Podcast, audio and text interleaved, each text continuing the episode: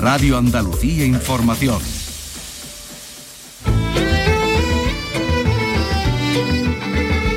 En RAI, Andalucía es cultura. Con Antonio Catón. Buenas tardes, el Museo Carmen Thyssen de Málaga cumple hoy 11 años. Así que comenzamos felicitándonos a nosotros por tenerlo en Andalucía y por poder disfrutar de su magnífica colección de pintura española y andaluza de los siglos XIX y XX. Se celebra con una jornada de puertas abiertas y hay que aprovecharlo. Hoy también en Málaga, en el festival, la protagonista es la actriz argentina Mercedes Morán y hoy en este programa nos vamos a centrar en el papel del cine para contar historias. Como los seis siglos de historia de la Hermandad de los Negros de Sevilla, una historia de lucha de los esclavos desde el siglo XIV hasta, que, hasta hoy, una historia que protagoniza el documental Los Negros, participado por esta casa. Va a estar con nosotros el director Antonio Palacios. Y también el cine ha servido para contar la historia de alguien que hoy vuelve a ser noticia por su fallecimiento, Luis Roldán. Este es Francisco Paesa. En 1995 participamos en la entrega del prófugo más buscado de la democracia española. Luis Roldán, director general de Vicky la Román, ¿qué tal? Muy buenas tardes. Hola, muy buenas tardes. Pues el hombre que tantas páginas centró en los años 90 volvió al primer plano 20 años después, cumplida ya su condena, cuando el cineasta andaluz Alberto Rodríguez contó su caso como prófugo en El hombre de las mil caras, una película centrada en la figura tan escurridiza como controvertida de quien orquestó su fuga y posterior entrega, Francisco Paesa. También es noticia, la escritora boliviana Liliana Colanzi ha sido la ganadora del séptimo Premio Internacional Rivera del Duero de Relatos, el de mayor cuantía en narrativa breve, dotado con 25.000 euros. Y dos exposiciones que vamos a traerles, la de Antoni Montadas en el Centro Andaluz de Arte Contemporáneo, que reflexiona sobre la globalización, eh, centrándose en el Galeón de Manila, y la obra de 40 dibujantes dibujantas, en este caso 40 mujeres que, que, dibujan, ilustradoras, expuesta en Córdoba, en la sala Vincorsa. Y más cosas en este programa que realiza Miguel Alba y produce Ray Angosto. Andalucía es cultura, con Antonio Catoni.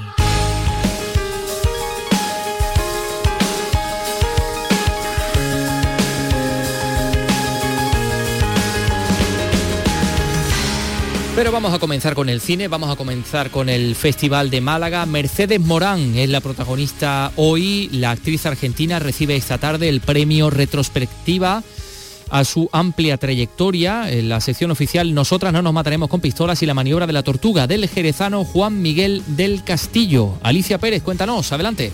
La directora María Ripoll retrata el encuentro en verano en el pueblo de cinco amigos y amigas de toda la vida. Ingrid García Johnson y Elena Martín son dos de ellas en Nosotros no nos mataremos con pistolas. Hacemos las películas para contar algo y para emocionar, entonces como es el momento de, de, de sentir esto en comunidad. La primera vez con público es guay para ver dónde se ríen, donde sus, hay suspiritos. Claro. Además para nosotros fue un rodaje muy especial, entonces ver la peli también es revivir ese mes que pasamos juntos. Marcas en el cuello indican que fue estrangulada. No hay rastro alguno del prenda. El jerezano Juan Miguel del Castillo, con su segundo largometraje, La maniobra de la tortuga, pretende repetir el éxito que ya vivió en el Festival de Málaga en su estreno como director. Ahora es un thriller policíaco basado en la novela homónima de Benito Olmo. Cómo las mujeres viven ese momento, ¿no? Esa crueldad y esa situación tan dramática y además en la más íntima soledad. ¿no? El festival premia esta tarde a Mercedes Morán, la actriz fundamental en el cine latinoamericano de los últimos años, recibe el premio retrospectiva. Este es Francisco Paesa. En 1995 participamos en la entrega del prófugo más buscado de la democracia española.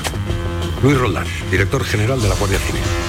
Están ustedes escuchando el tráiler de El hombre de las mil caras porque claro, hoy también les tenemos que contar que el cine cuenta, cuenta muchas historias, lo acabamos de comprobar en esa información de Alicia Pérez del Festival de, Málaga, pero esta película del año 2016 cuenta la historia de Luis Roldán. Eh, y hoy, evidentemente, como ustedes saben, es noticia a causa de, su, de su fallecimiento. Vicky Román, la película del sevillano Alberto Rodríguez. El hombre de las mil caras. Y es que, bueno, el de Luis Roldán, que tantas páginas centró en los años 90, volvió a ser un nombre popular, para, incluso para mucha gente que ni siquiera había oído hablar de él, ¿no? Estaba hablando de, de gente joven. Veinte años después, cumplida ya su condena, cuando el cineasta andaluz, Alberto Rodríguez, contó su caso en El hombre de las mil caras, que estaba centrada en la figura tan escurridiza como controvertida de Francisco Paesa. En la película, premiada con dos premios Goya, entre sus 11 nominaciones, el actor Carlos Santos que hasta entonces había destacado en papeles de, comedia, ¿no? como Los hombres de Paco, eh, se encargaba de encarnar a Roldán con calva y con relleno. Él contaba en uno de los diarios de rodaje de la producción, bueno, cómo estaba haciendo ese, ese trabajo antes de llevarse además el Goya como actor revelación por esa interpretación interpreto en la película de Alberto a Luis Roldán, que es el ex director de la Guardia Civil, que huyó con 1.500 millones de, pesetas de la época Y una de las cosas más chulas que hemos hecho esta semana es una de las escenas un poco más icónicas, ¿no? que es la entrega que en el aeropuerto de Bangkok. Y acción. Se rodó en, un centro comercial, pero os puedo asegurar que parece eh, el aeropuerto de Bangkok, porque el equipo de arte que tenemos aquí, como prácticamente todos, ¿qué voy a decir yo? Si están por aquí, me oyen, es maravilloso. Acción. Bueno, la, Fueron capaces de transformar un centro comercial en el aeropuerto de Bangkok. Sí, sí, sí, sí. Y, colaba bien, ¿eh? Sí, sí, lo, parecía. Bueno, es que la película, como decíamos, ponía el foco en la operación llevada a cabo para ocultar primero a, Roldán y, su dinero, ponerlo a, salvo, y después la llevada a cabo también por el mismo hombre, por Francisco Paesa, para entregar al prófugo en Tailandia, ¿no? De ahí lo que decían, lo de la, de la escena eh, tan icónica, eh, tras una fuga además que había sido uno de película, ¿no? Por todo lo que se había hecho, ¿no? Para, pues se fue, recordamos primero a, Laos. Eduard Fernández fue quien dio vida a, al protagonista en realidad de, esta película, ese hombre de las mil caras del título que era Francisco Paisa. Me acuerdo en este momento también de ese ser curioso, controvertido y que uno no puede más que agitarse por dentro, Francisco Paesa, igual me está viendo usted, don Paco, aquí estamos, me lo han dado a mí y hago de usted, me he inventado quién es usted, pero ahí vamos. Bueno, si, Paesa vio en su momento la, película, parece que quien no lo hizo fue, fue Roldán, así al menos lo contaba después el actor que, que lo interpretó, Carlos Santos, que tampoco quiso conocerlo personalmente antes del rodaje para no verse influido en su interpretación, pero que después siempre ha sostenido bueno, pues una postura empática con él y, afirmaba que había que dejarlo en paz y tranquilo porque ya en su momento pues pagó su condena. Mañana va a ser el funeral y va a tener lugar la incineración de, de Roldán en Zaragoza en la intimidad. El hombre de las mil caras es la película que nos, contó la historia de, Roldán y de, y de, Paesa y hay eh, otras posibilidades, por supuesto, porque el cine ofrece todas las posibilidades del mundo para contar muchas otras historias.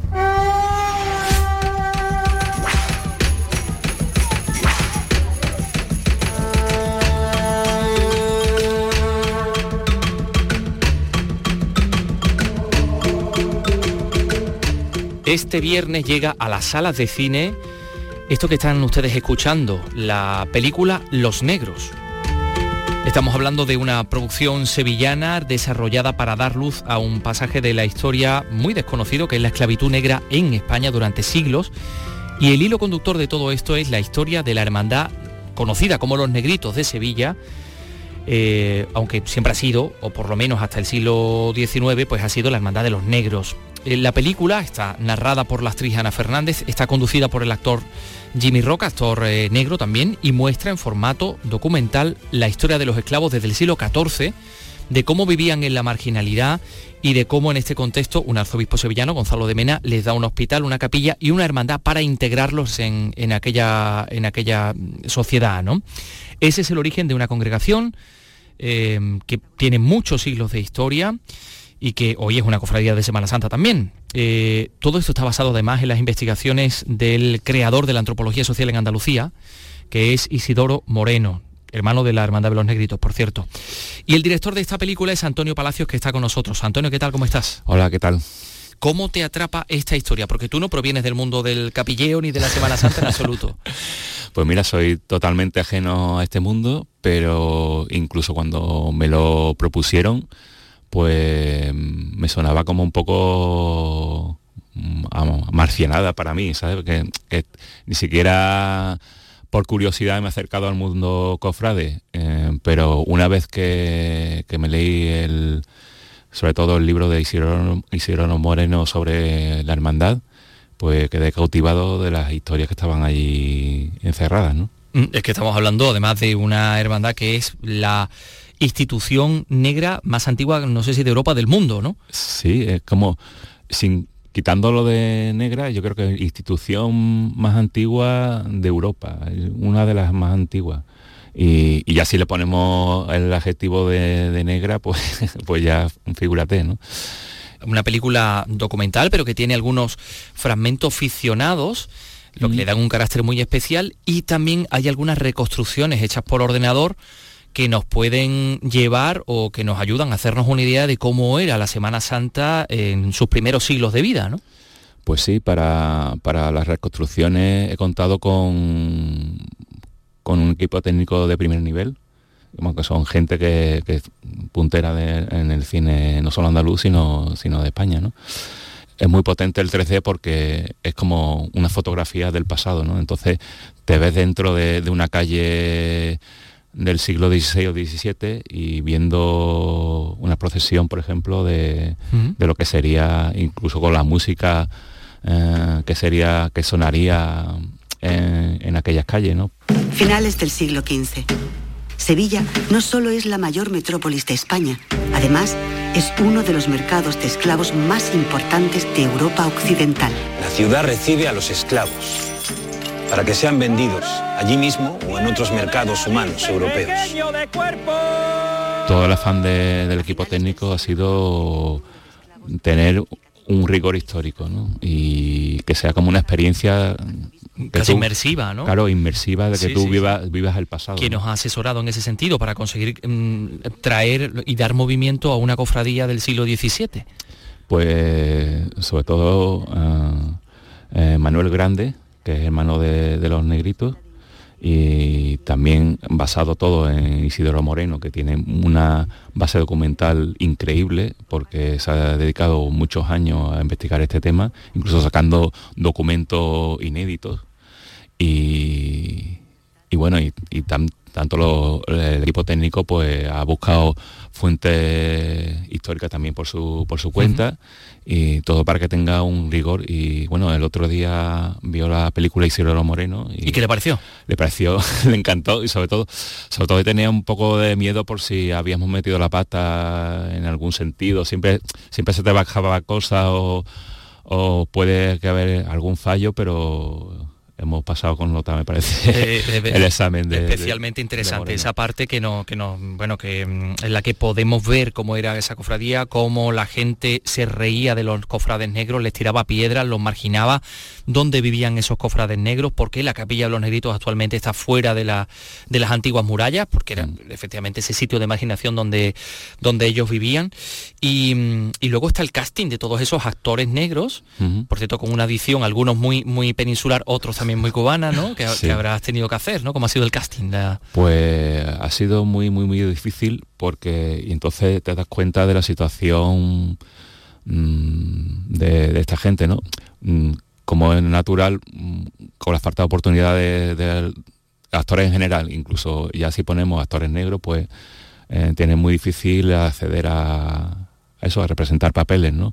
Entonces ha sido una satisfacción para mí pues poner delante de la cámara a muchos que habían hecho alguna cosa pero tampoco mucho y, otra gente que no había hecho nada y se ponía por primera vez delante de una cámara, entonces vestido de época y tal, y, darle esa experiencia, ¿no? Y te das cuenta, hay algunos problemas, uno creo que era, me parece que estaba refugiado, ¿no? Entonces nada más que por el papeleo te das cuenta de la situación precaria de la que viven esta gente, mucha gente, de esta gente, ¿no? Y bueno, y también ver sus caras y cómo disfrutaban el, poder representar a, gente que, también estaba luchando, porque ellos veían como un espacio de libertad, ¿no? Eh, se podían reunir, hablar en, sin la presencia del dueño, porque el dueño siempre estaba encima y siempre tenían que tener el permiso para todo el dueño, entonces al, estar allí y ver que ellos se podían reunir, eh, elegir los cargos, eh, llevar las cuentas, incluso hay una parte que, las mujeres cofrades, o sea, las mujeres de la hermandad, perdón, pues también eh, primero se podían elegir, o sea, había cargos hombres y mujeres y después se, dividió, ¿no? Y se formó la congregación del Rosario y entonces eran mujeres negras que funcionaban como si fuera una pequeña hermandad dentro de la hermandad. Es era como una, un modelo de libertad que se exportó también a, A América, a, América, ¿no? a Cuba y tal. Claro, ahí hablas de los cabildos de, los- de los negros en, en Cuba. Mm.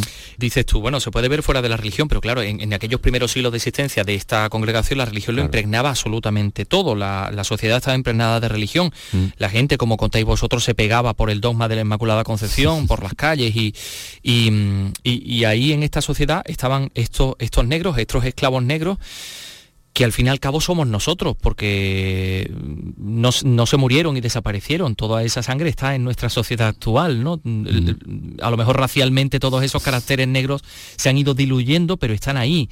Y ahí está la música negra, está en el flamenco, la música negra también quedó en la música barroca de, de- de aquel tiempo, ¿no? Tenemos una parte de nosotros que es negra y que desconocíamos, y está aquí, y la- nos la traes tú también. Sí, y es más, yo me siento, o sea, cuando empecé a hacer la película y tal, eh, me sentí muy identificado, sobre todo en la visión que tenía la sociedad blanca mm, de los negros.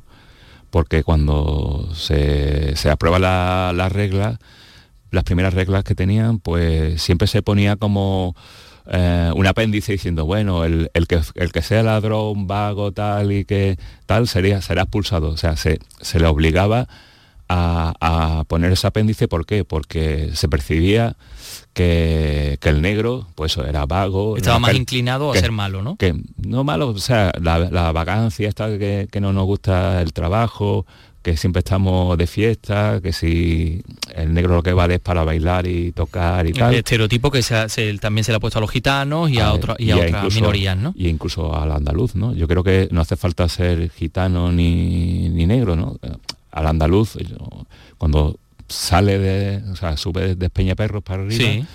pues tú, el estereotipo, eh, pues vale, que a ti lo que te gusta el cante, el baile. Claro, tú no bailas sevillanas, ¿no? Sí, pues mire usted, yo no sé bailar, ¿no?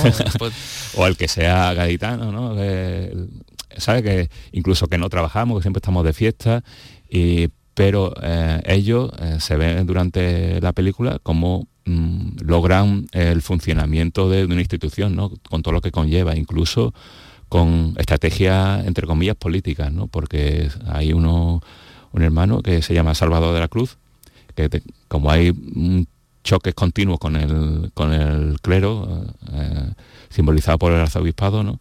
Pues lo que se le ocurre es, bueno, ahora el hermano mayor, en vez de ser uno de nosotros, va a ser el arzobispo. El arzobispo. Y ya lo tengo de mi parte. Y ya Cosa que ha llegado hasta hoy. El hermano mayor de la hermandad de los negros o de los negritos es alcalde, denominado alcalde, porque el hermano mayor, Claro. eh, digamos, efectivamente es, es el arzobispo de Sevilla desde hace, desde hace muchos siglos. Salvador de la Cruz se habla un personaje fundamental en la historia de, lo- de los negritos, el Mm. negro del De la Casa Honda. el negro de la Casa Honda, efectivamente, porque vivía en un lugar, creo que se conserva actualmente su cuarto. No sé si salen, salen imágenes de su cuarto o sale una reproducción de cómo era su cuarto. Que el, el 3D está tan bien que... Que parece de verdad. parece no, pero no se conserva tal cual, sino, sino bueno, son Sí. está, está el edificio, digamos, pero está to- todo muy cambiado. Era más político, después está Camilo Lastre, que es como el último El último defensor- negro, ¿no? El último defensor, digamos, cargo negro que, que intenta defender eh, que la hermandad sea exclusivamente para negros, ¿no? Hay una parte también muy interesante que efectivamente coincide con ese final del poder de los negros, que ya los negros dejan de mandar y al final pues entran los blancos a tomar el poder a finales del siglo XIX, que es cuando además la Semana Santa de Sevilla surge, sufre un, un- o experimenta un cambio eh, muy, muy, muy importante. que es el nacimiento del paternalismo, ¿no? Como la hermandad de los negros, y eso lo explica muy bien Jimmy Roca, la hermandad de los negros deja de ser la de los negros y empieza a ser la de los negritos, que es una cosa como como más mm, ya los negros no suponen una amenaza para nosotros, ahora son como vamos a tenerles pena o cariño, ¿no? Sí, eh, bueno, estuvimos, el lunes estuvimos haciendo un preestreno en, en Madrid, en el que acudieron bastantes espectadores negros, incluso de, de medios panafricanos y tal. Y, y Jimmy estuvo presentando esto con el, con el crítico, con un crítico de cine, y él explicaba el propio Jimmy que lo que más le molesta eh, muchas veces es el diminutivo. O sea, negro, o sea, que él, que él le llaman negro, incluso la idea de los negros, que él se llamará la película Los Negros de Jimmy Roca, porque claro, nosotros no nos atrevimos mucho a, a ponerle a los negros, porque nunca sabes si, si eso es hiriente para, para ellos o no. Dice, no, no, yo- o sea, a mí no, no me importa para nada que me llamen los o sea, que Negro, que me digan negro, sí, sí. Aquí lo que me importa es el negrito, el morenito y tal, o uno como tú, me explicaba él, Sí, sí. entonces todo eso. O no- persona de color, que también es muy habitual. Sí, ¿no? sí. Bueno, pues mañana viernes se estrena, como decimos, la película Los Negros. eh, se estrena en Sevilla y en un montón de sitios de Andalucía y de España, ¿no? Sí, en Sevilla en varios, en varios cines, en Cádiz, en Granada y, y bueno, en España está en Madrid, Barcelona, Valencia, Valladolid. Los Negros, Antonio Palacios, director, gracias por estar con nosotros. Enhorabuena. Gracias a vosotros y, y al cine que al ver cualquier película española que, que está la cosa un poquito... Claro que sí, hay que ir al cine.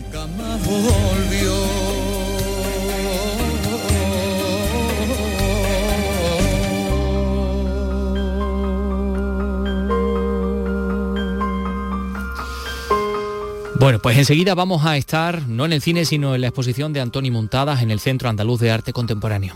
Son las 3 y casi 22 minutos. En RAI, Andalucía es cultura.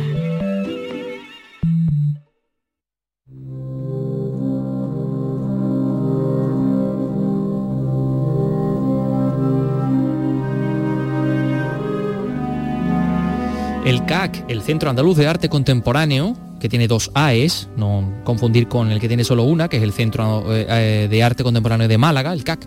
Bueno, en fin, pues el Centro Andaluz de Arte Contemporáneo, que está en el Monasterio de la Cartuja de Sevilla, inaugura la primera exposición de este año, que es Muntadas, ejercicios sobre memorias pasadas y presentes. Es obra del, artista catalán Antoni Muntadas, premio Velázquez de las Artes Plásticas en el año 2009, y habla sobre la globalización y el galeón de Manila, en que venían todas esas mercancías, evidentemente pasaban desde Manila a Acapulco, luego se, se llevaban en burra, eh, atravesaban México, volvían a embarcar en Veracruz, llegaban a La Habana y de La Habana a Cádiz. Pues ese galeón de Manila es el hilo conductor de esta muestra.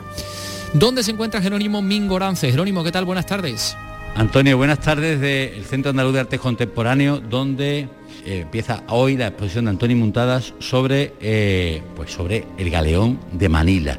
Toda una historia de, viajes y una historia de intercambio, pues como en el quinto centenario de, la primera circunnavegación a la Tierra, pues esta exposición viene a contarnos un poco el tema del intercambio de, de ideas, de cultura, de objetos y pues gira todo en torno al galeón de Manila, aquel galeón famoso que venía desde Manila a Acapulco, de ahí todas las mercancías pasaban por tierra hasta el puerto de Veracruz, estaba la flota de India y todo eso llegaba hasta aquí, hasta Sevilla. Y ahora, después de todos esos años, pues el artista catalán, el Premio Velázquez, pues ha hecho una exposición con todo este tema. Buenas tardes. Buenas tardes. Bueno, el galeón de Manila como eje de, de esta exposición, ¿no?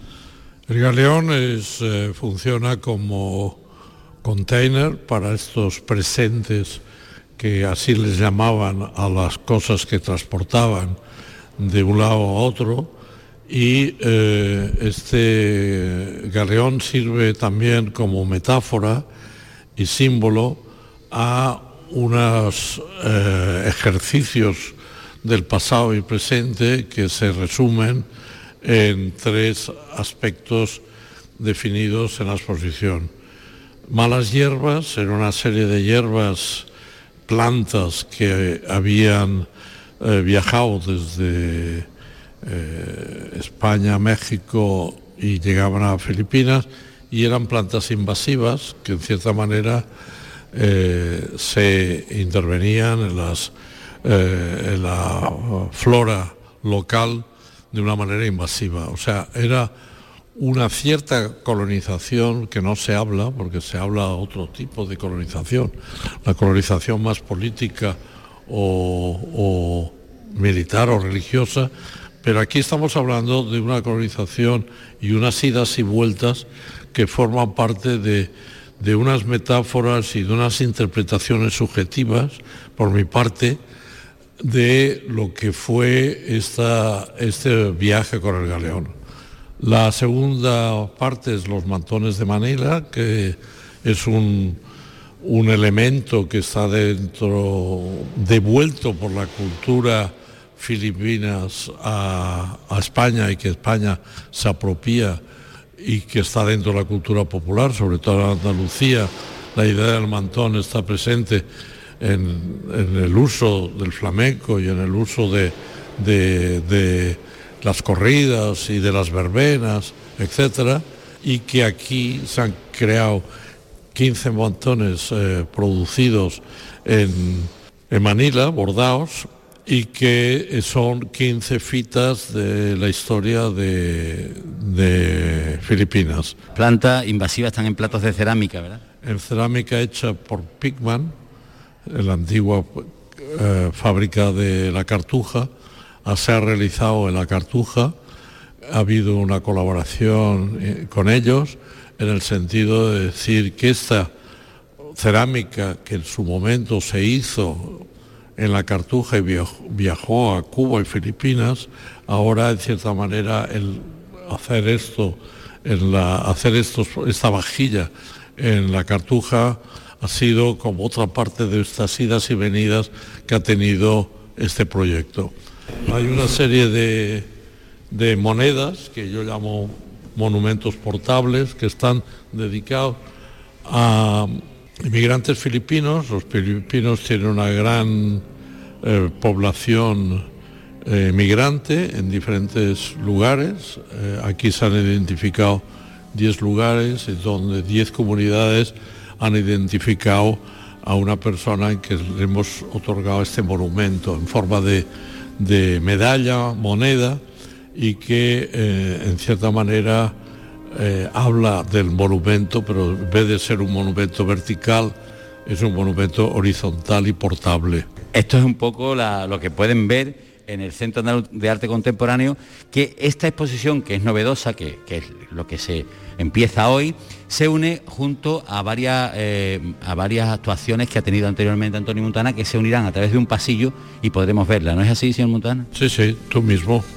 Muchas gracias por atendernos. Pues Antonio, esto es lo que ocurre en el Centro de Arte Contemporáneo a partir de hoy. Se puede ver esta exposición, eh, como decíamos al principio, con el galeón de Manila como hilo conductor de toda esta historia. Pues yo ya la tengo ya apuntada. Gracias Jerónimo Mingorance y hoy también, también me ha apuntado la visita al Museo Carmen Thyssen de Málaga, que hoy está de cumpleaños. Celebra su undécimo aniversario en Málaga con una jornada de puertas abiertas y visitas guiadas. Alicia Pérez, cuéntanos. Se ha convertido en uno de los grandes referentes culturales de la ciudad con un fondo de más de 300 obras de arte, 40 exposiciones temporales y más de un millón y medio de visitantes. Lourdes Moreno es la directora artística del Museo Carmentis en Málaga. 11 años, bueno, pues fantástico, de aprendizaje muy intenso y de querer eh, construir una institución cultural, un museo que sea cercano a los diversos tipos de públicos que nos visitan. Jornada de puertas abiertas hoy para acercar a todos su gran tesoro, su colección de pintura española y andaluza del siglo XIX y principios del XX.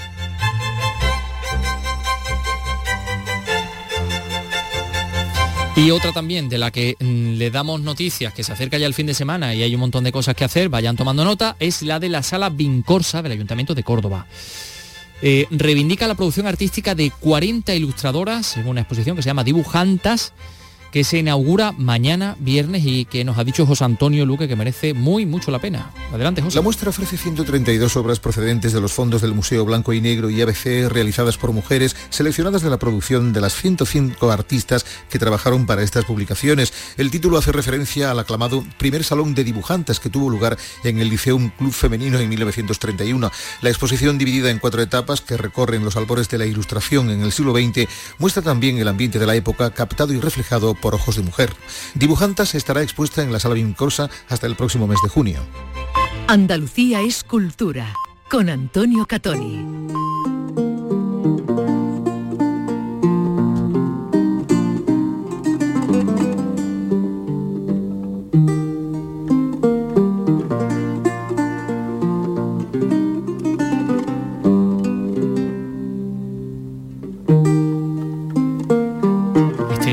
Que tiene por título Guárdame las vacas, que es uno de los preferidos de nuestro productor, de Ryan Gosto. Eh, música antigua en Castilla y León. Esto suena fantásticamente bien.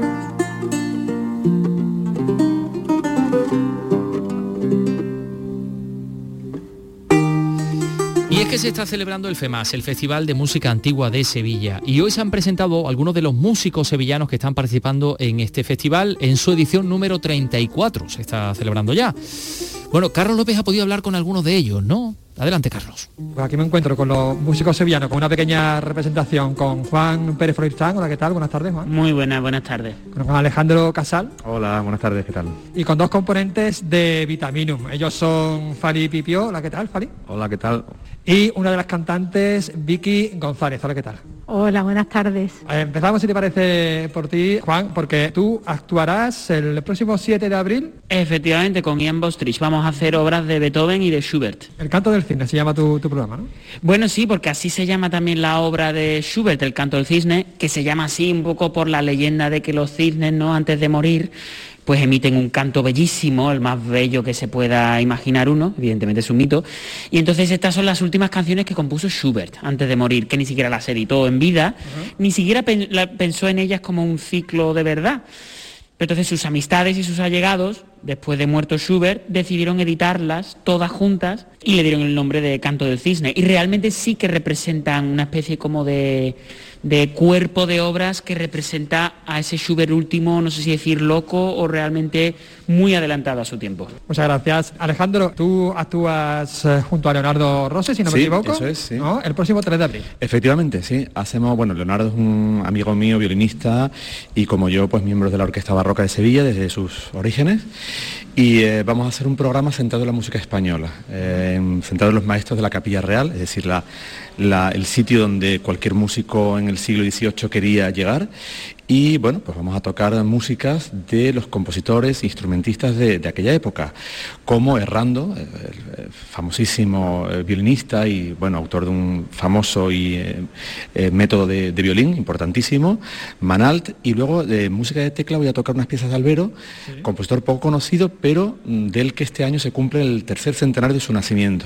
Y justamente voy a tocar una fuga que, hasta donde yo sé, va a ser estreno, eh, estreno en tiempos modernos, puesto que no es una fuga eh, eh, mm, ni siquiera eh, editada ni nada. Entonces, pues bueno, creo que será un concierto interesante que reivindica desde luego la música española, eh, la grandísima calidad que tenía la música española en esta época y bueno, tocada también por músicos españoles.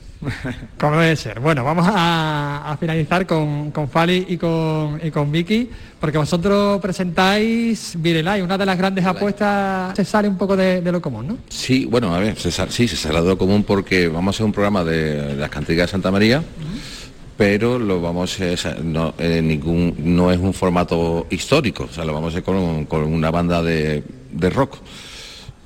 Que como tú antes te, comencé, te, te voy a comentar que no es solo una banda de heavy metal, porque nosotros vamos a hacer temas de, de soul, de jazz, eh, swing, eh, blues, rock progresivo, o sea que no es solo una banda de heavy metal, o sea, tiene todo ese, todo ese abanico de, de músicas. Porque de hecho hay muchas bandas que, be- que beben de la, de la música antigua, ¿no? Pues lo, lo que comentaba, ¿no? Sobre todo bandas de, de heavy, pero también de, de rock progresivo, incluso electrónica de, de IDM, ¿no? Eso es, así es. Ten en cuenta que la música es- viene de, de siglos, de milenios atrás, y lo que va es como transformándose, transmutándose, y evidentemente tenemos instrumentos ya contemporáneos, todos los electrónicos, y lo que nosotros hacemos en concreto es esa fusión, nos traemos repertorio antiguo, en este caso las cantigas, hemos hecho una selección de las más, de las que nos parecían más bellas, hay mm, cientos, y hemos hecho esa, esa fusión ah, con instrumentos antiguos, medievales y instrumentos electrónicos. Si quieren ver músicos con chaqueta de cuero tocando cantigas, pues lo vamos a ver el miércoles, porque los viejos rockeros, como la música antigua y como los buenos artistas, nunca mueren. Eso es, muchísimas gracias. Gracias a ti, Carlos. Pues sí que es cierto, la música es eterno presente como el arte. Mm, ahora vamos a hablar de, de literatura, porque hoy también es noticia la escritora boliviana Liliana Colanzi. Ha sido la ganadora del séptimo Premio Internacional Rivera del Duero, es un premio de relatos y es el de mayor cuantía en, este género, en narrativa breve, ¿no? Está dotado con nada más y nada menos que 25.000 euritos. Es lo que ha obtenido con este premio, con el libro Ustedes brillan en lo oscuro, que en palabras del jurado, compuesto por los escritores Rosa Montero, Marta Sanz y Cristian Cruzat, ofrece una gran originalidad y potencia expresiva que construye mundos extraños, aunando las claves de ciencia ficción y realismo para llevar a cabo una crítica que nos sitúa ante el desconsuelo y la inquietud de la vida, algo que cobra pues bastante vigencia en los tiempos en los que ahora nos encontramos eh, envueltos. La premiada Liliana Colanzi valora así este galardón. Para mí significa una alegría enorme, sobre todo porque se trata de un libro con el cual he estado peleando desde 2017 y esta es una manera de finalmente dar, de, darle un fin y de que, de que encuentre a, a sus lectores. Como ha dicho Rosa, pues sí es ganar un premio es un, es un espaldarazo importante y aprecio muchísimo en ese sentido la labor de Rivera del Duero y de Páginas de Espuma que tienen una apuesta eh, fuerte, constante, concreta por el, por el género del cuento, por las formas breves. Bueno, el ¿Cuándo libro lo vamos a poder leer? va a salir publicado en muy poquito ya, eh, por páginas de espuma, ¿no? que decimos es la, la editorial que está detrás de este galardón, pero ya mañana mismo vamos a tener ocasión de adelantar algo antes de tenerlo impreso, eh, hablando con, con su autora. Bien, pues nada, gracias Vicky Román. Eh, mm, mañana viernes y el sábado eh, habrá representaciones del montaje teatral del Perro del Hortelano en el Lope de Vega de Sevilla. Paco Mir, componente de Tricicle, es el encargado de la dirección y autor de la adaptación libre de esta conocida obra del, del autor del siglo de oro Lope de Vega y Carpio. Está interpretada, interpretada por los actores Moncho Sánchez Diezma, Paqui Montoya, Manolo Monteagudo y Amparo Marín. Espectáculo que ha sido producido por la compañía Vania Productions. Va a ser Viernes 25, sábado 26 a las eh, 8 de, mm, de la tarde. Le íbamos a hablar de una exposición que se acaba de inaugurar de artesanos de la Semana Santa eh, en Sevilla, mm, pero creo que vamos a dejarlo mejor para otro día porque tenemos muchos, muchos contenidos. Ahí ha estado Carlos López que ya está elaborando esa información. En cualquier caso, esta música, tan Semana Santera, claro, no viene muy bien para contarles que en Almería, en el Paseo de Almería, hay una exposición también de fotografías mm, eh, cofradieras, ¿no? Eh, Belén Nieto, cuéntanos. Está formada por un total de 28 fotografías de más de 15 profesionales y donde están representadas las 24 hermandades que dan vida al corazón de la Semana Santa de la capital. Todos forman parte de Focoal, fotógrafos cofrades de Almería. Desde el ayuntamiento quieren que ese sentimiento cofrade invada la ciudad y que tantas cosas buenas ha aportado a Almería. Carlos Sánchez es concejal de promoción de la ciudad que va a traer muchísimas novedades para este año y que yo creo que sin duda esta es una de las guindas de ese pastel de la Semana Santa, la exposición de Focoal que todos estábamos esperando. Son imágenes de profesiones, la otra mirada, pero también de ensayo y momentos previos a la salida procesional. Estará expuesta en el carril saludable del Paseo de Almería hasta el 18 de abril. Es la segunda edición, pero aseguran que ha venido para quedarse. Gracias Belén. Y también les tenemos que hablar del castillo de Almodóvar del Río, que este fin de semana, desde mañana ya, va a coger el primer, el décimo primer Zoco de la Encanta, que es un evento que regresa a este castillo medieval. Y bueno, eh, rememoro una, una leyenda que se recuerda todos los años. Nuestros compañeros de Córdoba nos han dicho que merece mucho la pena visitarlo, que realmente es impresionante cómo se lo trabajan, ¿no? Alberto de la Puente, Córdoba, adelante. El Zoco de la Encantá vuelve en recuerdo de la princesa Saida a Almodóvar del Río, con una leyenda sobre un suceso que aconteció en el año 1091 y que tiene como protagonista a esta mujer cuyo espíritu dicen que aún ronda el castillo. Antonio Cobos es el concejal de Cultura del Ayuntamiento de Almodóvar. Una leyenda que cuenta la historia de amor entre el príncipe Farah Mahmud y la princesa Saida que nos traslada al siglo XI, donde los reinos de, de Taifa en Al-Ándalus estaban en constantes guerras. Por todo esto, el entorno de las Parvas y el castillo de Almodóvar del Río ya se está preparando para regresar a ese año, el 1091, en el que la princesa perdió a su amor.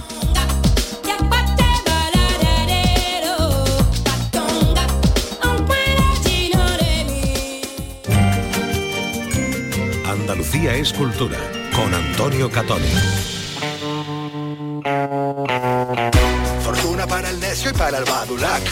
No den las gracias, loco, no hay de qué. Quedan 20 minutos para las 4 de la tarde, comenzábamos con cine y vamos a terminar también con cine en este programa. De hígado ellos hacen pastel. Tu piso vale la mitad de su yate. Lo sé, La mitad de Chamartín es de Miguel Bosé. Somos como un arlequín mirando un escaparate. Porque la taquilla le está dando la razón a los compadres, Alfonso Sánchez y Alberto López, que protagonizan la última aventura en El Mundo es Vuestro. Se estrenó hace casi una semana y ya está en el top 10 de la taquilla en toda España. Y Carlos López también pudo hablar con los protagonistas, con los compadres. Y también comparte del elenco. Comenzamos con Alfonso y Alberto. Aquí me encuentro con Alfonso Sánchez Rafi y con Alberto López Fali, los compadres que nos presentan su última aventura, El mundo es vuestro. Hola, ¿qué tal? Hola, ¿qué tal? Qué maravilla, por Dios, qué alegría, qué enterismo. Qué, qué, qué bien, qué bien lo vamos a pasar con esta película. Bueno, tú te, lo, tú te lo has pasado bastante bien con la película, incluso sin esperarlo, ¿no? Porque hay por ahí alguna que otra escena. Yo me dejo llevar, además a mí que, al- que aquí al señor director y guionista se le vayan los personajes de las manos, me benefician de alguna manera. O sea, he disfrutado mucho con el rodaje y con el personaje, me he divertido y espero mucho que el público lo disfrute también, claro. Hablamos de, de una película, de una comedia en el que hay plano, plano secuencias además muy largos, en el que metes a veintitantas personas. mm, va- venga, no, otro actor más, ¿no? Mm, Y, y otro y otro y, y además todos hablando a la vez y se les entiende a todos.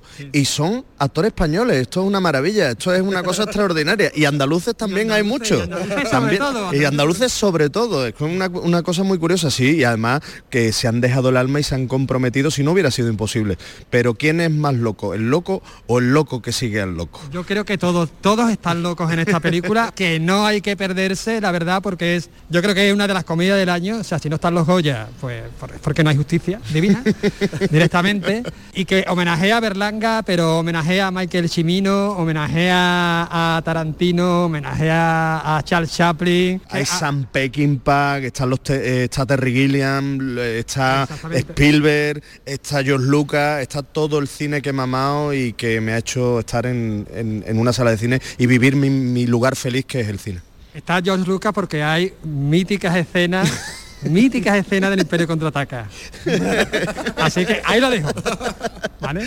Pero puede pasar eso en un cortijo, puede pasar, puede pasar y pasa, de hecho. Pasa de, puede pasar de todo en, un lugar de la Mancha, que es como arranca la película, porque el espíritu ibérico, el, sueño ibérico, el Quijote, el Sancho, todo lo que somos como país, esa metáfora sobre el poder, está en el mundo es vuestro. Por cierto, eh, ahora que dice que mencionas ibérico, ¿el jamón cómo lo lleva?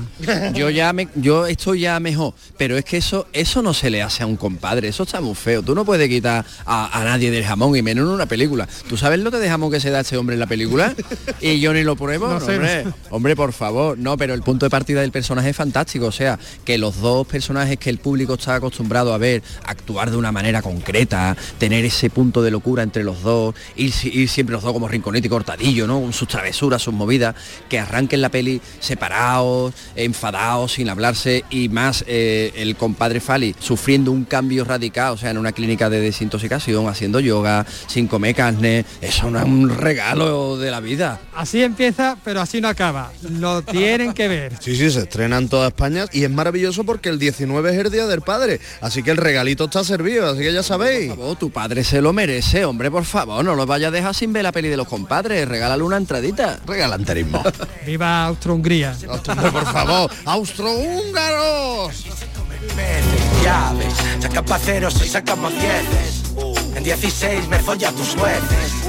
Que lo que quieres no es siempre lo que mereces Y si de verdad lo quieres, pasa, lo pienso mil veces Voces, trap y nueces Mundo suyo, eso es así, tú llámanos reces Mientras no te mates, da igual que tropieces Yo he perdido la cuenta, no sé ni la fe No la muerte que viene, la vida que se va, el camino entretiene, luego el tiempo dirá.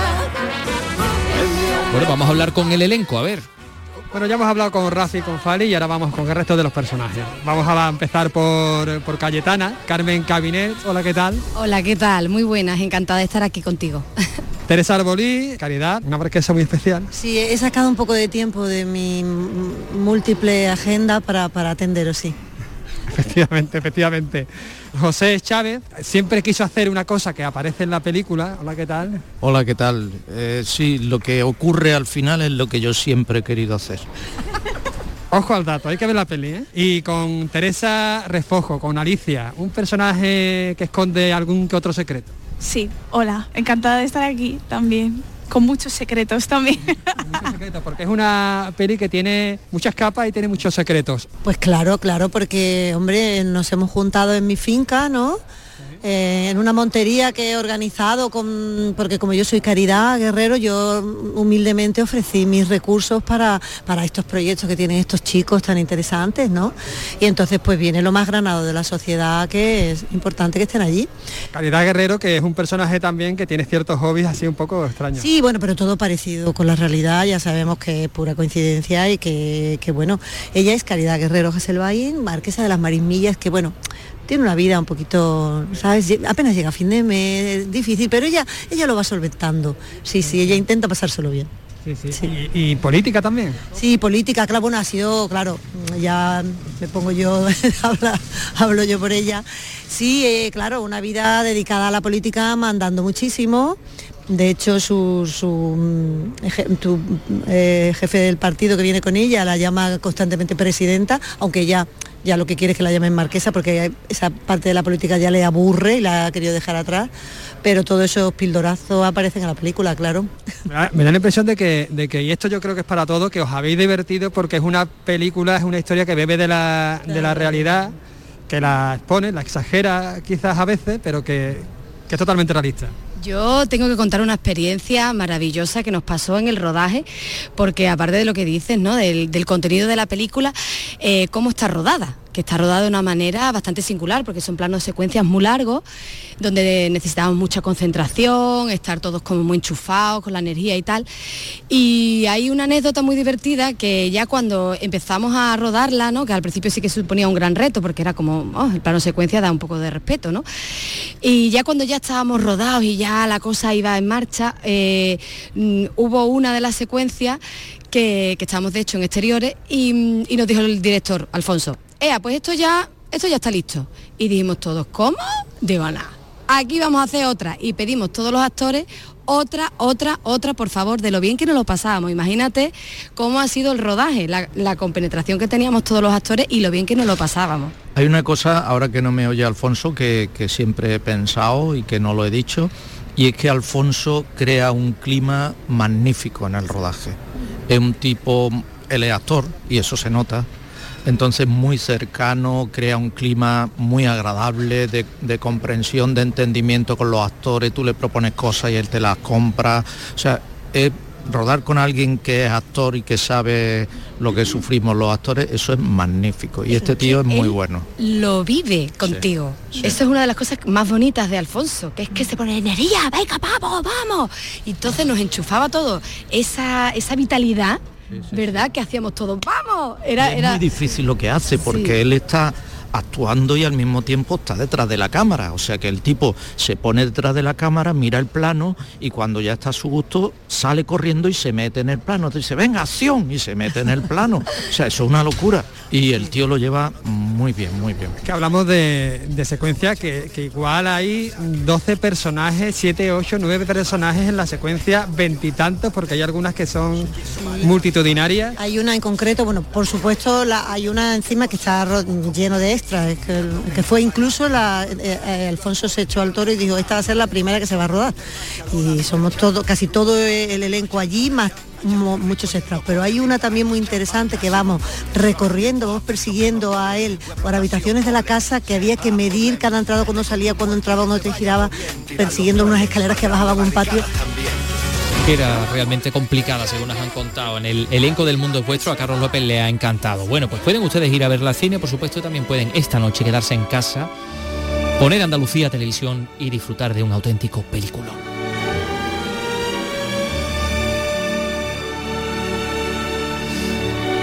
Sí, ya está por aquí eh, Paco Gómez Esta vez tenemos a las 11 de la noche una comedia romántica que nos trae un veterano Gary Cooper y a una jovencita Audrey Hepburn formando pareja en Ariane.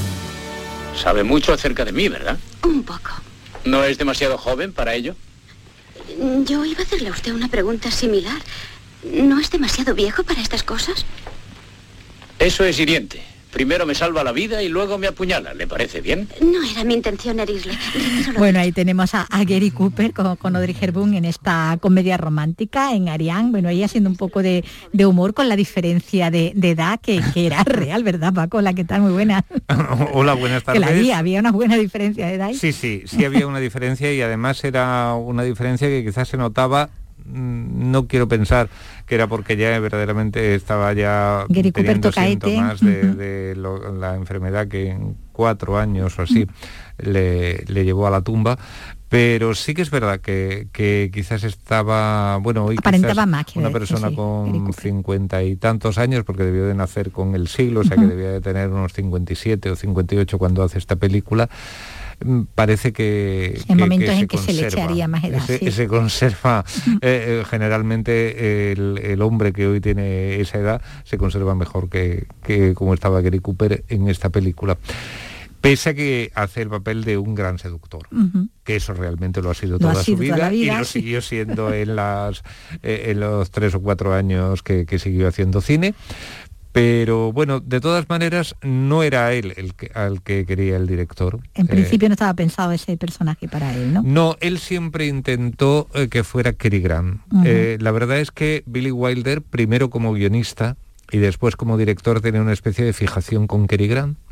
Y por lo que sea, no llegaron, No llegaron nunca, nunca a trabajar juntos, juntos. pese a que además y entre esta estaba, pe- este personaje le habría ido a un poco con pasado con charada, luego Sí, sí. también con Audrey Hepburn funcionaba bien. Ahí esa una eh. diferencia de edad que ahí no tendría justificación, cosa que aquí sí, porque aquí en el guion tendría que, que haberla, ¿no? Sí, pero bueno, por la- diferentes razones, eh, la primera vez fue, pues nada menos que en Ninochka con Greta Garbo, eh, que al final lo acabó haciendo Melvin Douglas, ahí como guionista Billy Wilder. Luego cuando hizo Sabrina, la primera vez que trabaja Wilder con Audrey Hepburn, también lo quiso para uno de los hermanos, aquellos que, De- que al final... sería el papel de, Gol, de Jordan, Sí, ¿no? sí, el que, no, no, No, el el, de no, Humphrey el que acabó haciendo Humphrey Bogart. Y, y después esta. Eh, él se refiere a esto sobre todo en la entrevista que le hace Cameron Crowe, que aquí se, el- está editado el libro en Alianza Editorial. Y claro, como habla de las tres cosas a la vez, pues es difícil saber a qué se refiere cuando en un momento dado Cary Grant le dijo...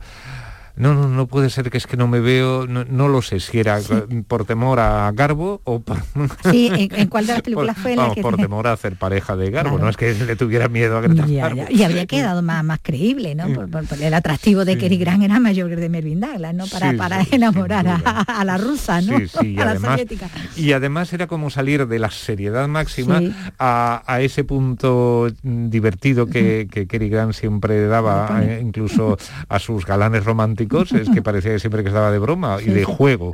Y eh, sí, la verdad es que hubiera enriquecido mucho el personaje, pero bueno, no pudo ser. Bueno, no sé si es por aquella o es por esta. Porque sí es verdad que el de Sabrina tenía otra justificación y es que a- una de sus mujeres, la que tuviera en aquellos momentos Cary Grant, le había prometido no sé qué crucero por Ah, y coincidía con la tiempo. fecha Y, entonces podía. sí, esa, esa es lo que le impide hacer Sabrina, le impide hacer ellos y ellas de, Beat, De Monkey que Beat también, que la hizo Marlon estaba Brando y por ahí. Frank Sinatra. Sí. Eh, y alguna película más famosa también que, bueno, de hecho, si, yo creo que si no llega a insistir eh, Hitchcock que- con Atrapa a un ladrón, todavía hubiera todavía está en el estado- crucero. estarían dando la vuelta al la mundo, vuelta, sí. sí, sí. Bueno, pues aquí, claro, decíamos antes lo de la diferencia de edad, eh, se justificaba en la, eh, en la propia historia, en el guion, porque se trata eso de la, de la chica inocente, ¿no? Ah, Seducida por, bueno, por el playboy ya, ya veterano, donde aquí lo que se ve es la inocencia ganándole la partida, ¿no? A la- Sí, al es resabiado. tan inocente que realmente el padre era detective privado y generalmente estaba especializado en estos asuntos de infidelidades y demás, que cuando un hombre se presenta diciendo que su mujer eh, está siendo seducida por un hombre y que él está dispuesto a matar a ese hombre, ella lo, lo oye, porque claro, el despacho lo tiene prácticamente, eh, bueno, ella está en una habitación contigua al despacho, se presenta en el hotel, que naturalmente eh, es el Ritz de París, eh, se presenta para tratar de salvar a ese hombre. Porque de- ella lo admira. Sí, pero la- yo creo que la admiración admiración empieza casi casi ahí, ¿no? Es decir, ella, ella lo que va al hotel es a tratar de que el hombre no lo mate. No lo maten, sí.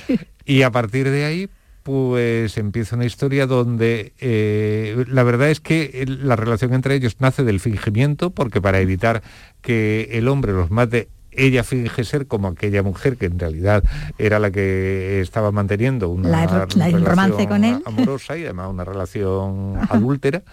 Eh, y entonces ella que finge ese personaje se mete muy bien en, el, personaje y, empieza ya a partir de ahí a fantasear y a crear una historia también de mata hombres. Sí, sí, se crea una biografía. Que, claro, el mismo Gary Cooper mm, acaba poco menos que sorprendido y cae un poco en las redes. O sea que verdaderamente es un juego como decir quién, quién seduce, quién es aquí el seducido o la seducida. Claro. la aparentemente inocente, ¿no? Mm. ganándole ese, pulso ¿no? al veterano. Luego hay un momento en que Cooper se tiene que ir de París, luego vuelve y bueno, son muchas cosas. bueno, pues comedia que tiene también sus su enredos, tiene ahí a Maurice Valier también en el, reparto y que vamos a ver... Interpreta al padre, de, Audrey Hepburn. Está también la, mujer de Billy Wilder, eh, que también se llamaba Audrey, eh, y que era actriz. Hay un momento en la película cuando Gary Cooper vuelve por segunda vez en, lo que es la trama, eh, eh, hay un momento en que la llevan a la ópera y la, la compañera de Gary Cooper como espectadora es la mujer de, Billy Wilder. Es la mujer de Billy Wilder, que también se llama Audrey, como te digo. Y fue la primera película que eh, Wilder escribió con el guionista I.A.L. Diamond, que no se llamaba así, sino, bueno, eso fue una broma de los dos, de poner, o por lo menos del guionista, de ponerse ese nombre porque él creo que era de ascendencia rumano y era un nombre... Tan impronunciable que, mejor poner aquello, ¿no? que nadie sabía efectivamente cómo decir. Y entonces pues se puso esa especie de trabalenguas de, de una cantidad de iniciales y sin embargo... Yo nunca me las sé, siempre digo Diamond. me cuesta trabajo ponerla en orden. Pues, pues así es como y a partir de ahí ya prácticamente en todas o en casi todas, inmediatamente después de esta vino Testigo de Cargo, que sí, esa tenía el guion hecha por Harry Cornish, pero luego ya yo creo que ya todas... Era el tándem ya. Está ya Wilder y, Diamond. Igual que la primera etapa de, Wilder fue con Charles Brackett. es verdad. Se, crearon dos, equipos, ¿no? Por ejemplo, Ninochka estaba, con Brackett. Estaban los dos. Bueno, pues tenemos esta noche esta, esta película, Ariane, eh, dentro de ese ciclo que se le está dedicando a los seductores, seductores y seductoras, ¿no? Y aquí, bueno, era difícil saber quién de los dos es. Además, es la, confirmación de que París funciona muy bien muy en cine para el romance y para las películas románticas. Como París en cine al menos ninguno. Ninguno. Si ustedes lo quieren probar sale un poquillo caro pero, sí, pero además la verdad es que compensa porque París es una maravilla que se quiten las demás. Pues muchas gracias Paco. Ya hasta la semana que viene. Hasta la semana que viene. Adiós Paco. Ya lo veo yo usted. Sí, sí, sí, ¿eh? que le gusta que le gusta París. Bueno pues Vicky Román hasta mañana gracias. Mañana. Mañana es viernes y nos vamos a ir con música, con la música de Pink Floyd, porque hoy hace 49 años se editaba al mundo el disco mítico Dark Side of the Moon, el lado oscuro de la luna, disco conceptual que los catapultó a los primeros puestos de listas de éxitos norteamericanas y europeas. Y entre todos los temas, entre todos los cortes, este que escuchamos y con el que nos vamos a ir, este se lo vamos a dedicar a nuestro querido Jorge González, que ya está preparado con las noticias, que se llama Time. Adiós, hasta mañana, adiós.